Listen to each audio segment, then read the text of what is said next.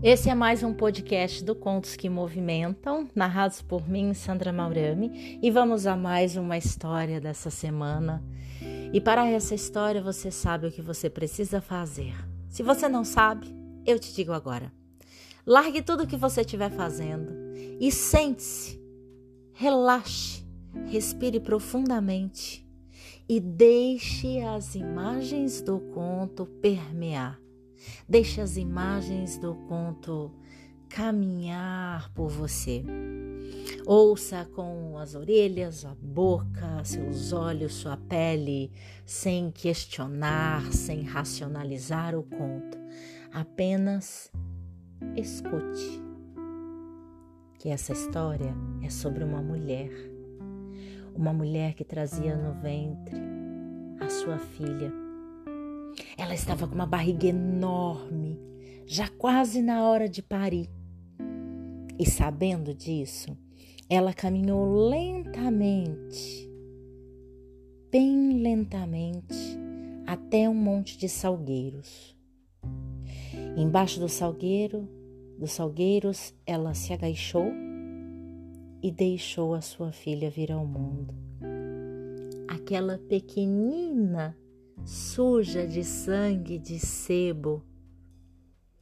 Nesse exato momento, lá no acampamento onde sua mãe vivia, e ela também iria viver junto com a mãe, o acampamento estava sendo invadido e os homens que tinham a função de proteger o acampamento estavam sendo massacrados, todos mortos. Era grito e correria para todos os lados. O nascimento daquela menina foi marcado por momentos terríveis.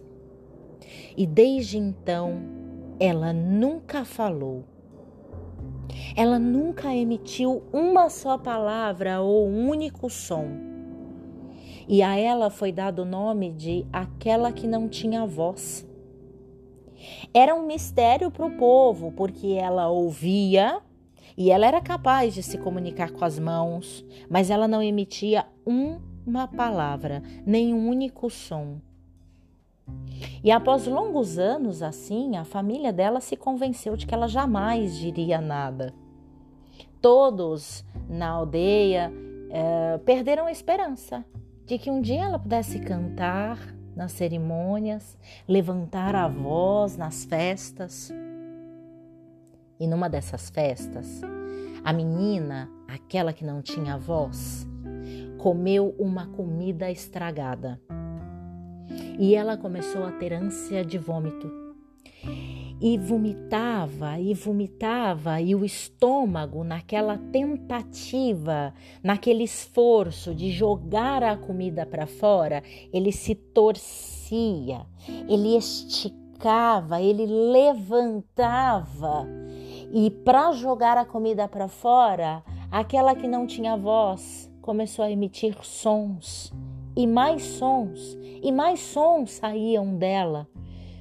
E os, as, as, os membros da família era como se daqueles sons ouvisse gritos, gritos de pessoas sendo feridas, gritos de pessoas sendo mortas, assustadas. E com isso chamaram o curandeiro. Quando o curandeiro chegou e viu aquela menina tendo ânsia de vômitos, vômitos, emitindo aqueles sons, ele sorriu. Ele achou graça. Então ele explicou que quando ela nasceu, ela engolira os sons, sabendo que se chorasse, ela e sua mãe morreriam como os homens que protegiam o acampamento. E a dor do estômago permitiu que aquela que não tinha voz jogasse para fora todos os seus medos e se curasse. Quando ela recuperou o dom da fala, aquela que não tinha voz ganhou um novo nome e ela passou a ser conhecida como aquela que não tem medo.